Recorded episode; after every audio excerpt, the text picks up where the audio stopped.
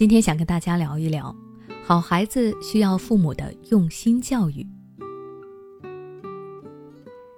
经典心理学读物《蝴蝶效应》中有一段话：教育孩子无小事，一句话的表述，一件事的处理，正确和恰当的，可能影响孩子的一生；错误和武断的，则可能贻误孩子一生。很多时候，父母对孩子的教育就是发生在他们那些不以为意的言行举止之中，但正是这些细节决定了一个孩子未来的发展基调。这也就是为什么很多父母都会说教育孩子太难了。传统的教育模式不再奏效，可是自己也没有那么多的专业知识。有困难，那就一定有解决的办法。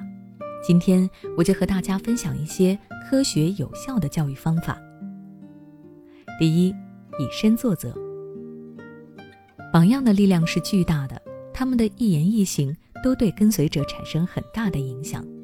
我国著名教育学家张伯苓十分注重对孩子进行文明礼貌教育，并且身体力行，为人师表。有一次，他发现有个同学的手指被烟熏黄了。便严肃地劝告那个同学，烟对身体有害，要戒掉它。没想到那个学生有点不服气，俏皮地说：“那您吸烟就对身体没有害处吗？”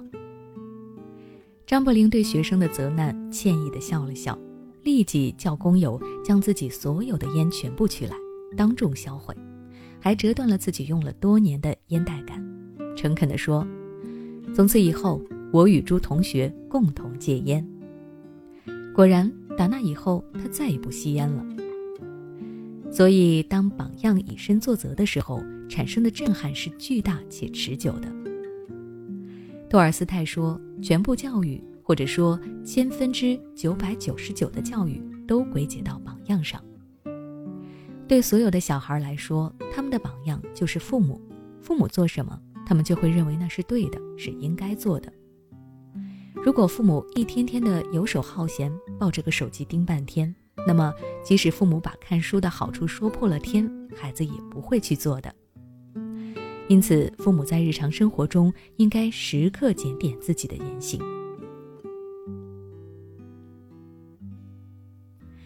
第二，少点责骂，多点包容。传统的教育理念中，孩子做错了，打一顿就好了。但是到了现在，这种行为是属于家暴，父母也知道不适用再用了。可是孩子犯错的时候，显然不打了，但是责骂却不曾少过。用很多父母的话来说，就是骂几句又不会掉块肉，打不得，骂几句还不行了。可是有时候这种批评就好像是一把利刃穿过孩子的身体，直直的刺向他们幼小的心灵。我看过这么一句话。你责骂甚至暴打你的孩子，他不会选择放弃爱你，但是他会选择放弃爱自己。用来形容责骂对孩子的影响再贴切不过了。那父母应该怎么做呢？其实有人已经告诉了我们答案。陶行知先生当校长的时候，有一天看到一位男生用砖头来砸同学，便将其制止，并叫到他的校长办公室。当陶校长回到办公室时，男孩已经等在那里了。陶校长掏出一块糖给这位同学：“这是奖励你的，奖励你比我先到办公室。”接着他又掏出一块糖说：“这也是给你的，我不让你打同学，你立即住手了，说明你尊重我。”男孩将信将疑地接过第二颗糖，陶先生又说道。据我了解，你打同学是因为他欺负女生，说明你很有正义感。我再奖励你一颗糖。这个时候，男孩感动的哭了。他说：“校长，我知道错了。同学再不对，我也不能采取这种方式。”于是，陶先生又掏出一块糖：“你已经认错了，我再奖励你一块。”我的糖发完了，我们的谈话也结束了。没有谁不会犯错。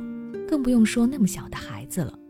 如果只是一味的责骂，那么父母就在孩子的心中树立了一个错误的榜样，对孩子的影响会更加的深远。所以批评时不要谩骂，要多一点宽容。第三，学会赞美。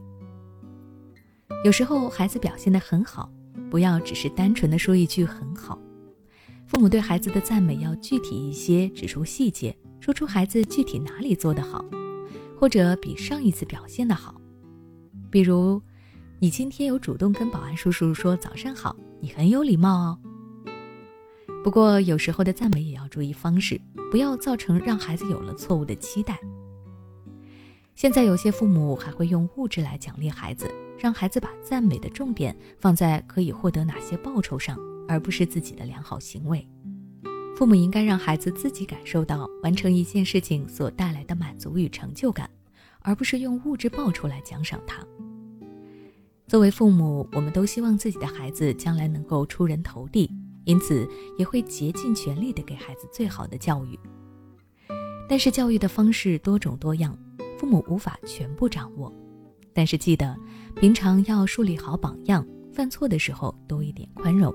表现好的时候多一点赞美，用爱去教育孩子，那就足够了。孩子不听话、脾气大、自制力差、作业拖拉、沉迷手机，这些问题是否让你焦虑不已、不知所措？关注微信公众号“学之道讲堂”，回复关键词“焦虑”，报名参加“焦虑妈妈变形记”训练营。每天花十五分钟，轻松摆脱育儿焦虑，从容应对育儿难题。